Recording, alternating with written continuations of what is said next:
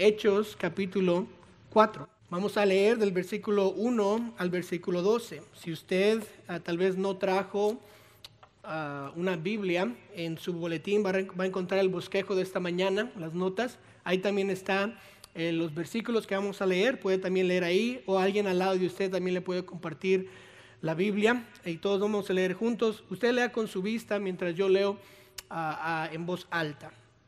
Dice la Biblia en Hechos 4 del 1 al 12. Hablando ellos al pueblo, vinieron sobre ellos los sacerdotes con el jefe de la guardia del templo y los saduceos, resentidos de que enseñasen al pueblo y anunciasen en Jesús la resurrección de entre los muertos. Y les echaron mano y los pusieron en la cárcel hasta el día siguiente, porque era ya tarde. Pero muchos de los que habían oído la palabra creyeron y el número de los varones era como cinco mil. Aconteció al día siguiente que se reunieron en Jerusalén los gobernantes, los ancianos y los escribas, y el sumo sacerdote Anás y Caifás, y Juan y Alejandro, y todos los que eran de la familia de los sumos sacerdotes. Poniéndolos en medio, les preguntaron, ¿con qué potestad o en qué nombre habéis hecho vosotros esto?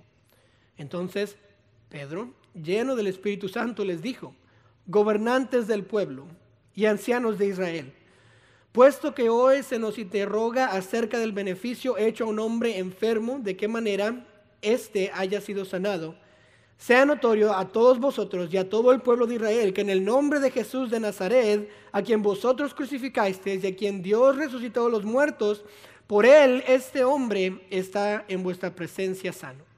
Este Jesús es la piedra reprobada por vosotros los edificadores, la cual ha venido a ser cabeza del ángulo. Y en ninguno otro hay salvación, porque no hay otro nombre bajo el cielo dado a los hombres en que podamos ser salvos. Esta mañana quiero predicar un mensaje titulado Reaccionando al nombre de Jesús. Reaccionando al nombre de Jesús. Oremos juntos. Señor, te pido que estés esta mañana con el mensaje. Señor, te pido que me uses de una manera que se note que eres tú hablando. Señor, te pido que nos toques el corazón, que mientras la palabra de Dios se predica, que tu Espíritu Santo esté tocando nuestros corazones, nos esté convenciendo lo que debemos cambiar. Señor, te pido a los que están aquí, que nos visitan, que tal vez no te conocen como Salvador, te pido que hoy sea el día de su salvación. Que hoy reconozcan que Jesús es el único nombre, el único hombre, la única persona que pueden a creer en Él y ser salvos. Señor, te pido que nos ayudes como cristianos a anunciarte y a poder decirle a los otros que tú eres el único que salva. Señor, te pido todo esto en el nombre de Cristo Jesús. Amén. Gracias por ponerse en pie. Pueden tomar asiento. El nombre de Jesús siempre causa una reacción. Si se acuerdan, en el capítulo 3 de este, de este libro, Pedro y Juan están en las calles y están sanando a personas, sanan a un cojo, lo levantan. A todos le quieren, quieren adorar a Pedro y a Juan, les dicen que no, empiezan entonces a ellos a predicar el Evangelio, les empiezan a decir cómo es que Jesús salva, que no fueron ellos, que fue el Espíritu de Dios a través de ellos ah, sanando a esta persona y empezaron a, predicar y predicar lo que era Jesús, qué significaba ellos ah, predicando, la Biblia nos dice que cinco mil de ellos que estaban escuchando aceptan al Señor Jesucristo. Y el, pueblo empieza a escuchar a Pedro y a Juan. Obviamente ahora los sacerdotes, los gobernantes están preocupados porque ya no están haciendo algo normal, algo diferente. El, pueblo está ahí. Llegamos al capítulo 4. Ahora, no creo yo que haya otra persona que haya transformado el mundo más que Jesucristo. Desde que Él vino hasta que Él se fue, y ven hasta este momento, el mundo es diferente porque Jesús vino. El Antiguo Testamento se en el Antiguo Testamento se profetizó de Jesús.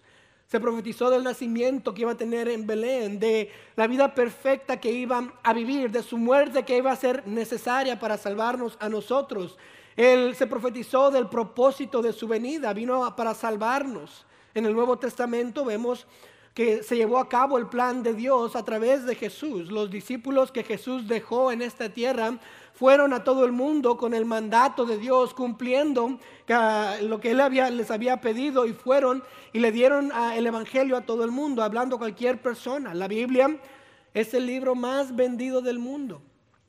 Entonces yo creo que mucha gente conoce de Jesús, no todos, pero muchos. Dividimos nosotros el tiempo en antes de Cristo y después de Cristo. Recientemente ha habido diferentes personas que no quieren decir que el, que, el Cristo cambió nada, entonces empiezan a decir cosas como antes del tiempo moderno y después del tiempo moderno. Pero la razón es, nosotros sabemos que Cristo vino y por eso tenemos antes y después de Cristo. El hablar de Jesús causa fricción. El hablar de Cristo causa problemas. Muchos creen que Jesús solo fue un profeta, otros creen que solo fue un buen hombre, otros creen que nada más fue un buen maestro.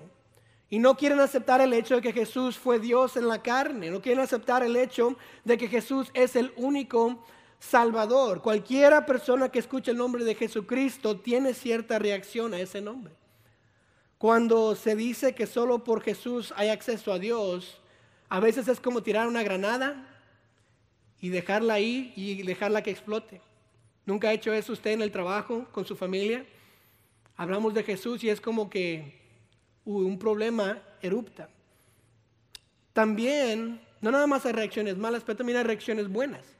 Hay gente que al escuchar el nombre de Jesús se regocijan, sonríen, se, toman alegría y empiezan a decirle a otros de lo que Jesús ha hecho. Les encanta hablar de su Salvador. Viven y hacen lo que hacen por este nombre, esta persona de Jesús.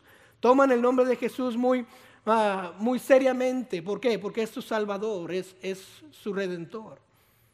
Y les encanta escuchar el nombre de Jesús. Ahora le quiero desafiar la próxima vez que se junte con su familia, intente hablar de Jesús o tal vez con sus compañeros de trabajo, mencione el nombre de Jesús y vea cómo es que todas, las, todas las personas reaccionan de una manera u otra.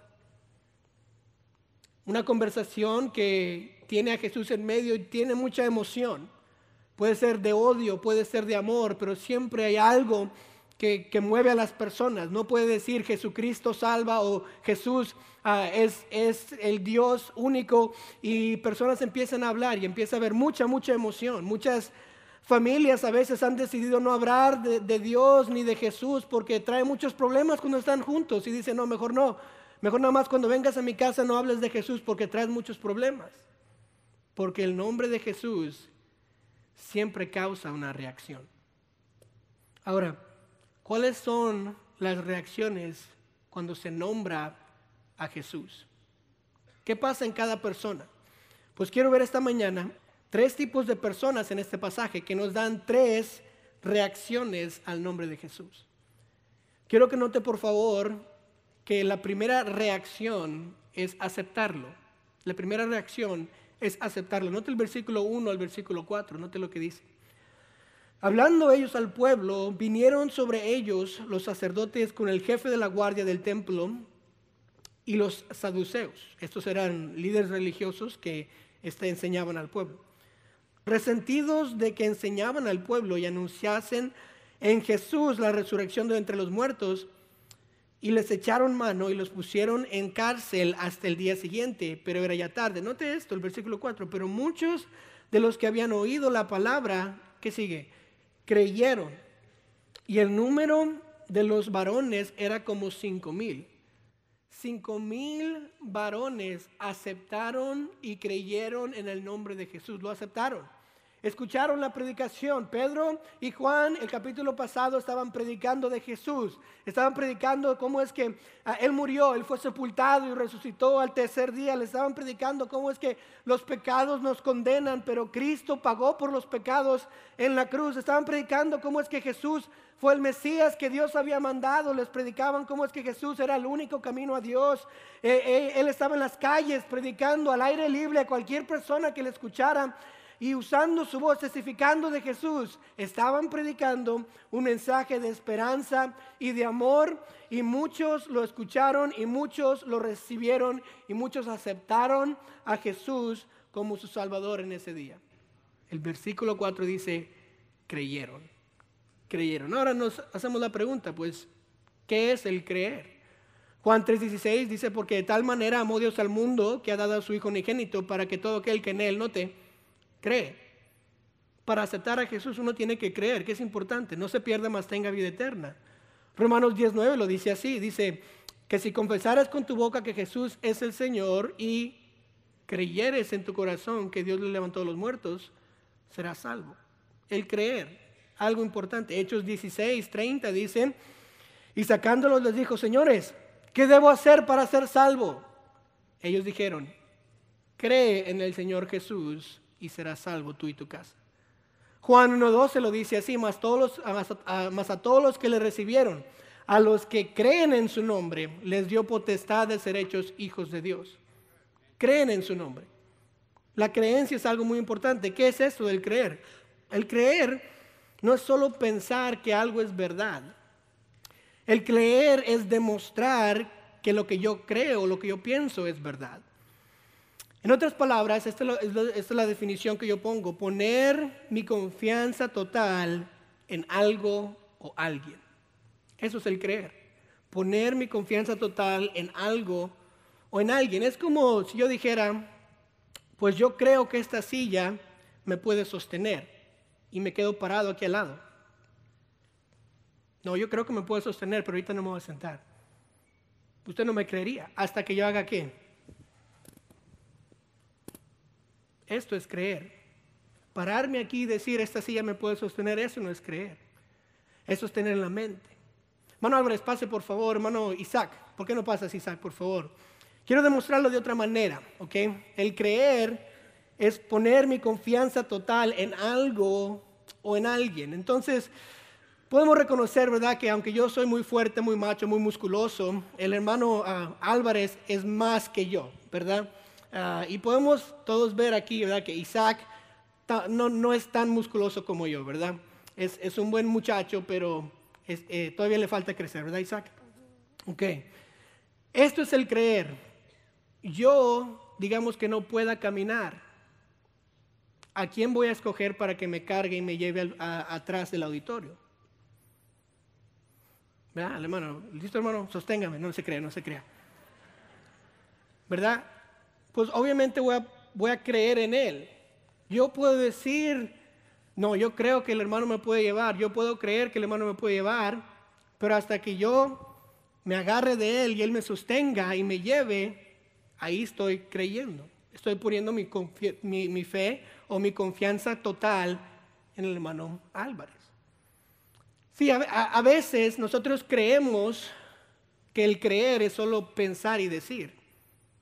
Por ejemplo, yo creo en Jesús para salvarme, pero tengo que ir a la iglesia porque si no, este, este, no sé si mis buenas obras van a ser suficientes, si estamos agarrados de algo.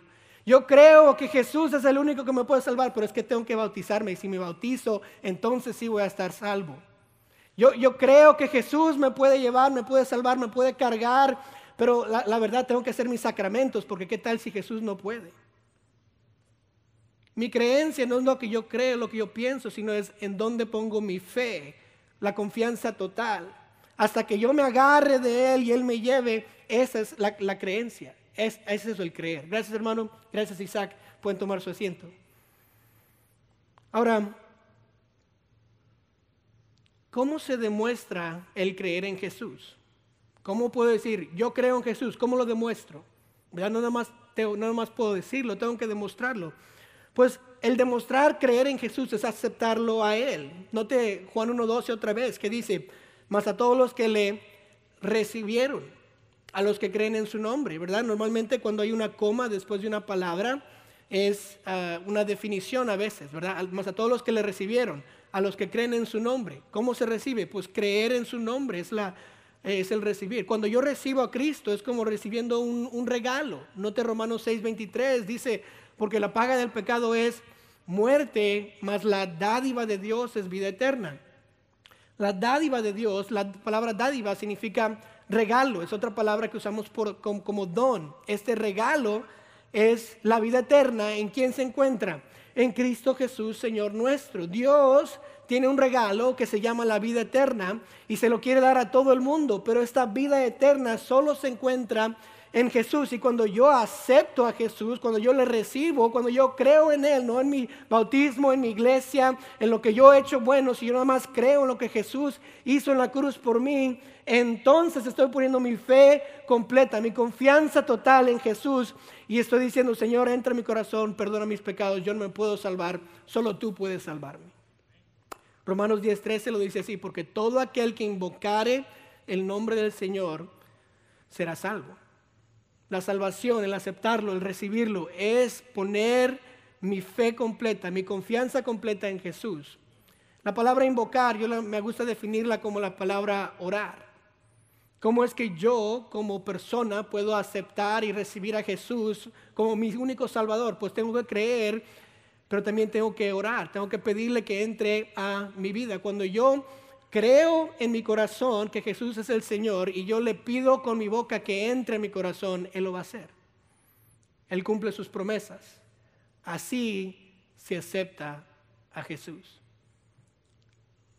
Cuando yo oro y le pido a Él que entre en mi vida creyendo yo en mi corazón. Esa es la creencia, ese es el creer. Y la primera reacción es aceptarlo. La primera reacción es aceptarlo. Note la segunda reacción. Quiero que note, la segunda reacción es anunciarlo. Anunciarlo. Esto se define con los personajes de Pedro y Juan. Versículo del 7 al 12, note lo que dice. Y poniéndolos en medio les preguntaron, ¿con qué potestad o en qué nombre habéis hecho vosotros esto? Entonces Pedro lleno del Espíritu Santo, les dijo, gobernantes del pueblo y ancianos de Israel, puesto que hoy se nos interroga acerca del beneficio hecho a un hombre enfermo, de qué manera éste haya sido sanado, sea notorio a todos vosotros y a todo el pueblo de Israel, que en el nombre de Jesucristo de Nazaret, a quien vosotros crucificasteis, a quien Dios resucitó a los muertos, por él, este hombre está en vuestra presencia sano. Este Jesús es la piedra reprobada por vosotros los edificadores, la cual ha venido a ser cabeza del ángulo, y en ninguno otro hay salvación Ah, por no nombre bajo el cielo dado a los hombres en que podamos ser salvos. Ellos no, no se quedaron callados, le hicieron la pregunta y ellos qué hicieron? Anunciaron el nombre de Jesús. Jesús ya les, y ellos ya habían aceptado a Jesús como su Salvador y ahora lo único que querían hacer era decirle a otros. Lo vemos en el capítulo 3. Ellos fueron y, y los mandaron, los, los arrestaron por predicar el Evangelio. Jesús era la razón por su existencia de Pedro y Juan. Lo que Jesús había hecho ah, por ellos los consumía y solo podían hablar de Jesús, solo podían anunciarlo a otros. Por eso es que cuando estaban enfrente de los gobernantes, de los, de los saduceos y los fariseos y el sumo sacerdote, lo único que dijeron en el nombre de Jesús hay salvación. No dijeron, perdónenos, ya no lo vamos a hacer, nos vamos. No, no, lo querían anunciar, le querían decir a otros acerca de Jesús. Note lo que dice el versículo 20, el capítulo 4. Dice, porque no podemos dejar de decir lo que hemos visto y oído. Esto era lo que estaba en el corazón de Pedro y Juan. No podemos dejar de decir lo que Jesús ha hecho en nuestras vidas, lo que escuchamos de Él, queremos decírselo a otros y estaban consumidos con lo que Jesús había hecho con ellos, entonces querían decirle a otras personas lo que había pasado en sus vidas. Ellos habían sido cautivados tanto por Jesús que no cesaban de darlo a conocer.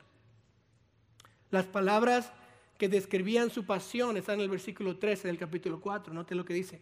Entonces, viendo el denuedo de Pedro y de Juan y sabiendo que eran hombres sin letra y del vulgo, se maravillaban.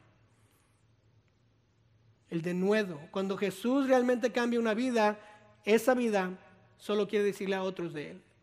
Cuando Jesús realmente es mi Señor, yo nada más quiero compartirlo a Él. Acuérdese, Pedro y Juan eran pescadores. Ellos, la, palabra sin letra y del vulgo quiere decir que no eran profesionales, que eran personas bajas.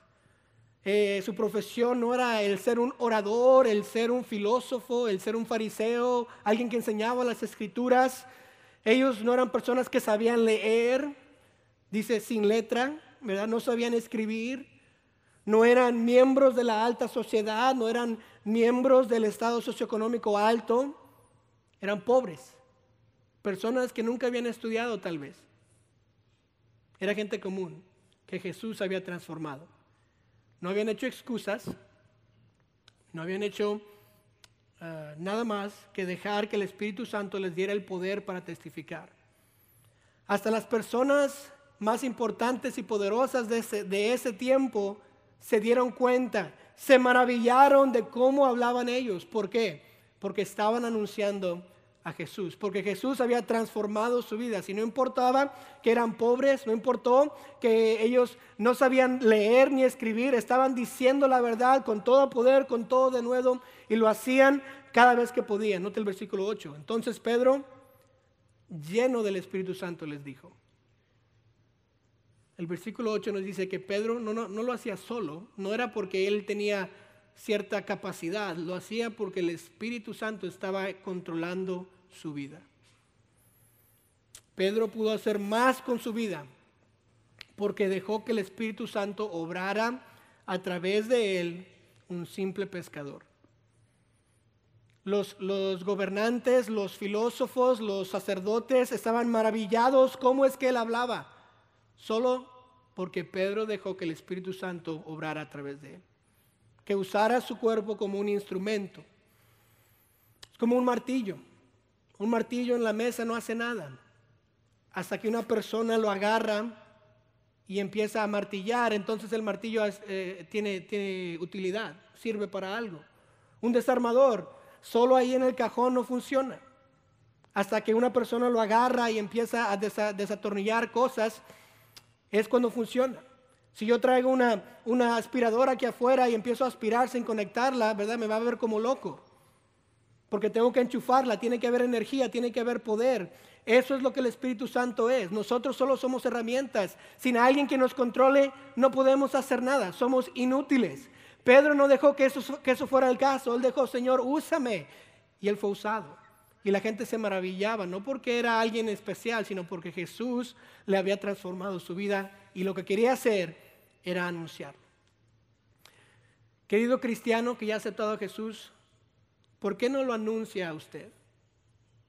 ¿Por qué no quiere decirle a otros de Él? ¿Por qué no deja que el Espíritu Santo de Dios le use para compartir este gran amor con otros? La salvación. Muchas veces nos podemos sentir temerosos inadecuados, indignos tal vez de anunciar a Jesús, porque no sabemos, no hemos estudiado la Biblia, pero no hay excusas. Las excusas son solo eso, excusas. Todos tenemos acceso al Espíritu Santo. Todos los que hemos sido salvos hemos experimentado el cambio verdadero que sucede por aceptar a Jesús y podemos compartir ese cambio. Es una experiencia que cada, un, cada cristiano ha sentido, ha reconocido y ahora lo puede eso compartir con otros. Dios nos ve a todos iguales, no importa si es un doctor, si usted es un abogado, un arquitecto o un albañil, una ama de casa, un vendedor de seguros, Dios le puede usar a usted. Nos puede usar a todos. No tenemos que ser especiales. Dios nos puede usar. Ahora, ¿no quiere usted ser usado por Dios? ¿No quisiera usted que otros conocieran a Cristo como su Salvador? ¿No sería algo bello ver a sus vecinos, a sus compañeros de trabajo, a sus familiares salvos porque alguien les anunció de Jesús, les compartió lo que Cristo hizo por ellos? Estas personas nunca van a aceptar a Jesús si no hay nadie en quien les anuncie, si no hay nadie que les diga de Jesús. Y esa es nuestra tarea. Romanos 10, 14 lo dice así. ¿Cómo pues invocarán a aquel en el cual no han creído? ¿Y cómo creerán en aquel a quien no han oído? ¿Y cómo irán sin haber quien les predique? ¿Y cómo predicarán si no fueran enviados? Como está escrito, cuán hermosos son los pies de los que anuncian la paz, de los que anuncian buenas nuevas. Dios no va a usar a ángeles para anunciar a Jesús. Dios no hará señales para que personas crean en Jesús. Dios no usa animales, no usa las plantas, no usa su creación. Dios nos quiere usar a nosotros. ¿Se atrevería usted a anunciar de Cristo a alguien más? Ya viene la Semana Santa. Ya, ¿y qué mejor oportunidad de anunciar a Jesús? La mayoría de personas conocen la Semana Santa, la mayoría de personas quieren ir a una iglesia durante la Semana Santa, Y sería perfecta oportunidad para empezar a anunciar de Jesús. Como mencioné, allá atrás hay invitaciones. Al salir usted puede agarrar un, puño de esas invitaciones y llevárselas. Invitar a gente a, a la Semana Santa. No tiene que saber cómo testificar, pero con que les diga, aquí ven a la iglesia durante la Semana Santa, vas a escuchar de la palabra de Dios. Cada jueves, cada sábado estaremos yendo a esta comunidad para repartir e invitar y compartir de Jesús para que otras personas escuchen de Jesús, de su resurrección y sean salvos, ¿por qué no se compromete a venir una vez cada semana? ¿Por qué no se compromete a decir, no importa lo que, lo que sucede, yo quiero anunciar de Jesús un día de cada semana, un día de cada mes, dos días al mes, algo? Debemos de anunciarlo. Cuando escuchamos de Jesús, los cristianos que han sido cambiados por Él deben de anunciarlo. Esa es la segunda reacción. La primera es aceptarlo. Si usted nunca lo ha aceptado, usted lo puede aceptar. Si usted ya lo ha aceptado, usted puede ahora anunciarlo, compartirlo, dárselo a otros.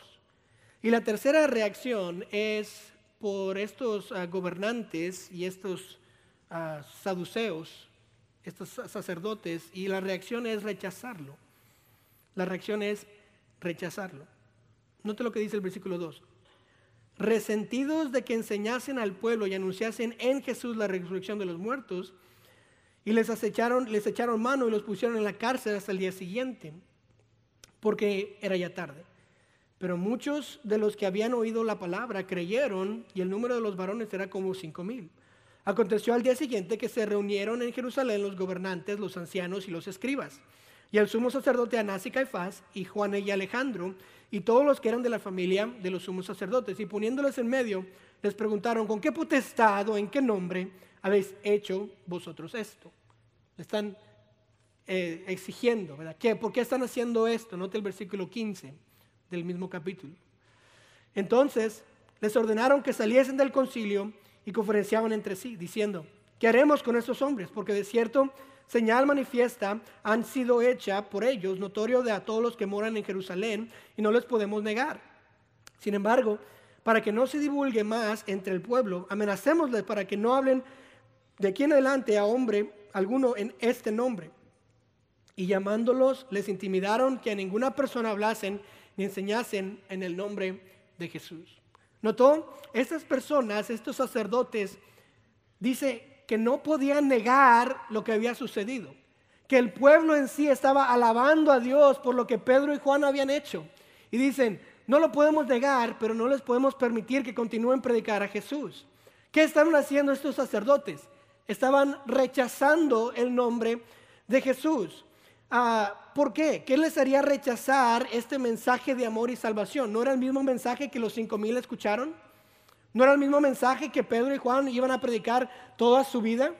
¿Por qué es que estas personas, escuchando el mensaje de amor y viendo a cinco mil personas dar sus vidas a Jesús, deciden rechazarlo completamente? Yo creo que la razón es por el orgullo de estas personas. Nota el versículo 2 que dice, resentidos de que enseñasen al pueblo. Ahora, estas personas, ¿qué eran? Eran personas que enseñaban, eran personas que gobernaban, que eh, estaban en poder, podemos decirlo así. Ellos estaban en control. Estos saduceos y personas religiosas estaban un poco envidiosos, enojados, porque el pueblo se estaba volviendo de ellos a, a Juan y a Pedro, a los apóstoles. Querían ellos mantener su poder. Cada persona que está en poder quiere mantener su poder. ¿Qué pasa cuando ellos ya se les empieza a quitar el poder. Pues quieren hacer algo, ¿verdad? Se enojan, amenazan, ah, se burlan, castigan. Lo, lo, que tengan que hacerse para mantener el poder, eso es lo que quieren hacer. Quieren a más personas, más sujetos, a más personas a las cuales pueden enseñar o pueden estar bajo su tutoría. Estaban más enfocados en su poder que en el Mesías mismo. Estaban ellos más enfocados en el mensajero que en el mensaje que se había predicado. Ellos estaban más enfocados en el control que tenían que en dejar a Dios controlar la situación. Ellos dejaron que su propio, ah, que su propio orgullo les estorbara en vez ah, de confiar completamente en Jesucristo como su Salvador. Dijeron, no, no, no, no podemos confiar en Jesús. Vieron a los discípulos como personas problemáticas en vez de mensajeros de Dios. Y decidieron rechazar a Jesús por todas las malas razones. A final de cuentas, no importa la razón, rechazaron a Jesús. No importa por qué ellos decidieron rechazarle, decidieron rechazarle. Note lo que dice Juan 12:47. Al que oye mis palabras y no las guarda, yo no le juzgo, porque no ha venido a juzgar, no ha venido a juzgar al mundo, sino a salvar al mundo. Este es Jesucristo hablando. El que me rechaza y no recibe mis palabras, tiene quien, las, tiene quien le juzgue. Las palabras que he hablado, ella le juzgará en el día postrero. El que rechaza mis palabras. Juan 1.11, a los suyos vino y los suyos no lo recibieron, lo rechazaron. Juan 3.17, porque no envió Dios a su Hijo al mundo para condenar al mundo, sino para que el mundo sea salvo por él. Qué tremendo versículo, ¿verdad? Note el 18. El que en él cree no es condenado, pero el que no cree ya ha sido condenado, porque no ha creído en el nombre del unigénito Hijo de Dios. El rechazo, aquí está. Si uno no acepta a Jesús, está rechazando a Jesús. No puede, no hay otra opción, no hay tercera, es acepto o no acepto. Y el no aceptar se llama rechazo. Muchos no quieren decir que rechazan a Jesús, pero eso es lo que sucede. Cuando yo no le acepto como mi Salvador, le estoy rechazando. Digamos que usted va a su mueblería favorita. Y en su mueblería favorita tienen un descuento, pero un descuento bonito. 70% de descuento, ¿verdad?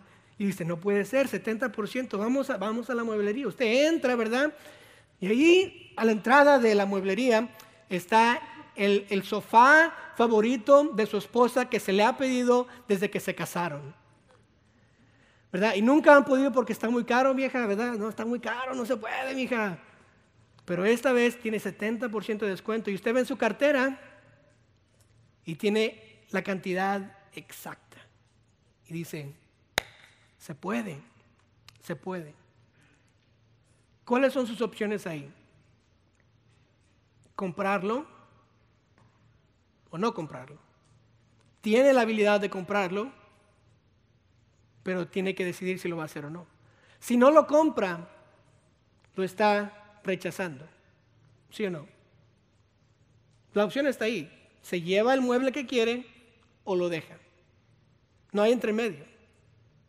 Es lo mismo con Jesús.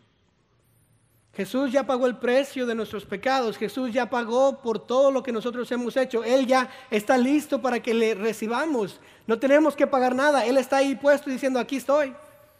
Ya pagué por tus pecados, ya, ya puedes aceptarme como tu Salvador. No tienes que hacer nada, solo cree en mí. Y cuando uno no le cree, lo rechaza.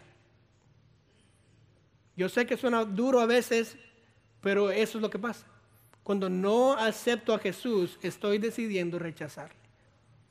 Esa fue la reacción de los sacerdotes, de los gobernantes, de los saduceos. Va, hermano, a dejar, pues, amigo aquí, va a dejar que su orgullo le impida aceptar a Jesús. Va a dejar que cualquier otra cosa, su papá, su mamá, su abuela, le impida aceptar a Jesús. Cualquiera que sea su excusa, déjeme le digo, no vale la pena no aceptar a Jesús. No importa lo que usted me diga, no vale la pena el no ser salvo. El recibir a Cristo, el tener un hogar en el cielo cuando uno muera, el tener esa relación con Dios, cualquier excusa no vale la pena. En esta iglesia no hay personas muy importantes, no hay personas muy, muy valiosas, todos somos iguales, todos hemos sido salvos por la gracia de Dios. Usted que nos visita, usted que no ha sido salvo, también lo puede tener. Usted también puede aceptar y ser salvo. Ahora quiero preguntarle, ¿cuál será su reacción a Jesús el día de hoy? Si usted no lo conoce, ¿le va a aceptar o le va a rechazar? Y si ya le conoce, si ya es salvo, ¿va a anunciarle o se va a quedar callado? ¿Le va a decir a otros que Jesús salva o nada más se va, se va a mantener con ese regalo para usted mismo. Ahora regresemos al mueble, ¿verdad? Porque todos queremos nuevos muebles, muebles nuevos. Digamos si usted compra este mueble que tanto quería, ¿qué va a hacer? Yo sé lo que vamos a hacer todos, ¿verdad? Va a agarrar una selfie en su nuevo mueble, ¿verdad? Decir a todos, ¿verdad? Facebook. Quiero decirles a todos que agarré el mueble a 70% de descuento. Le va a hablar a su tía, ¿verdad? Tía, ¿sabe qué? 70% de descuento, vaya a la tienda. ¿Sabe qué, tía? 70%. Amiga mía, mira, mira, mira el mueble, el tanto que yo quería está disponible, puedes ir tú, puede ser tuyo también, ¿verdad? ¿Por qué no lo hacemos eso con Jesús? ¿Por qué no lo ponemos en nuestras redes sociales? Invitamos a la gente a la iglesia, les decimos que Jesús es el único que salva. ¿Por qué no los anunciamos? Podemos hacerlo. El mejor regalo del mundo es Jesús. Lo puede aceptar, lo puede rechazar y lo puede denunciar. ¿Por qué no nos ponemos en pie, por favor? Vamos a tomar este tiempo para dar una invitación, vamos a cerrar los ojos, inclinar nuestros rostros y vamos a tomar un tiempo serio, un tiempo importante para poder uh, hablar un poco acerca de esto. Señor, te